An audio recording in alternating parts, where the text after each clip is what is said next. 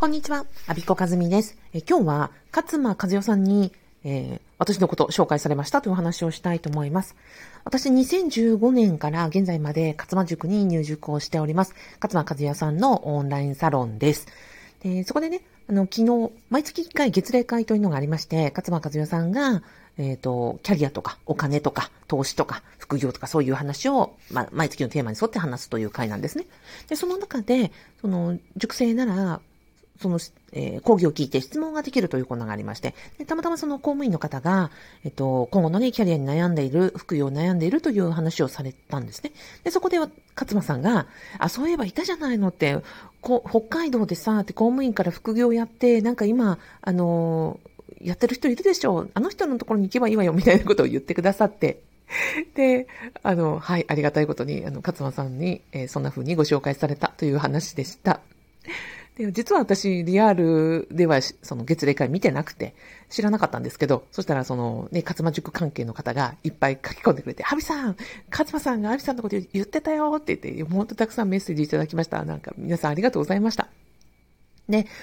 あのありがたいなと思ってるのは、まずはね、2015年私も、その公務、現役公務員だったんですよ。で、子供が生まれたばっかりで、夫、夫は失業中で、ね、なんか転職を繰り返したんだけど、5社かな ?5 社あの転職を繰り返したんだけど、やっぱりなんか上司から殴られたりとか、仕事が合わなかったりとかして、その無職失業中で、で、子供が生まれるわ。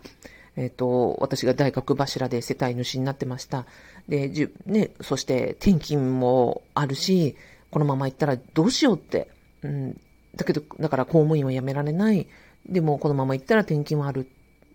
というところから、で、困って、勝間塾に書き込んだというところが始まりなんですね。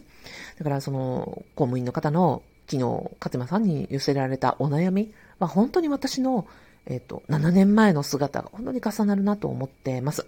で、そこで何ができるかって思いましてね、さっき、えっ、ー、と、勝間さんにメッセージを送りまして、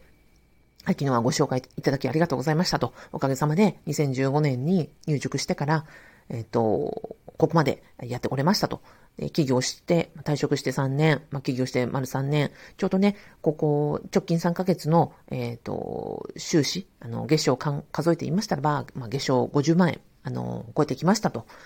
ありがとうございますということを、本当にね、勝間塾の教え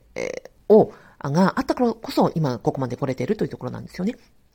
で、あ、最後にお知らせです。で、この、勝間さんや常念さんに何がお礼ができるかなと思ったとき、まあ、勝間さんや常念さんに直接お礼を言うことはできないけれども、でも、勝間塾で私が体験したこと、副業での、まあ、失敗とかあ、うまくいったとか、今起業してこんな感じとか、いうことを、あの、無料でね、塾生の皆さんにお伝えすることで、何か、あの、勝間塾の恩返しになるなと思ったので、イベントを立てました。えっ、ー、と、活番塾の方しかちょっと参加できないんですが、3月5日、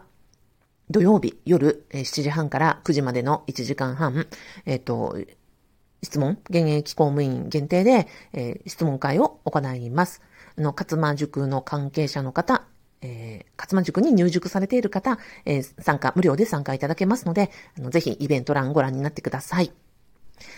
はい。以上、昨日をえー、勝間塾の月例会で勝間和代さんに、あの、公務員のね、副業や企業の悩みだったら、アビコに行けというふうに言っていただいて、大変ありがたかったですというお話でございました。最後までお聞きいただきありがとうございました。アビコ和美でした。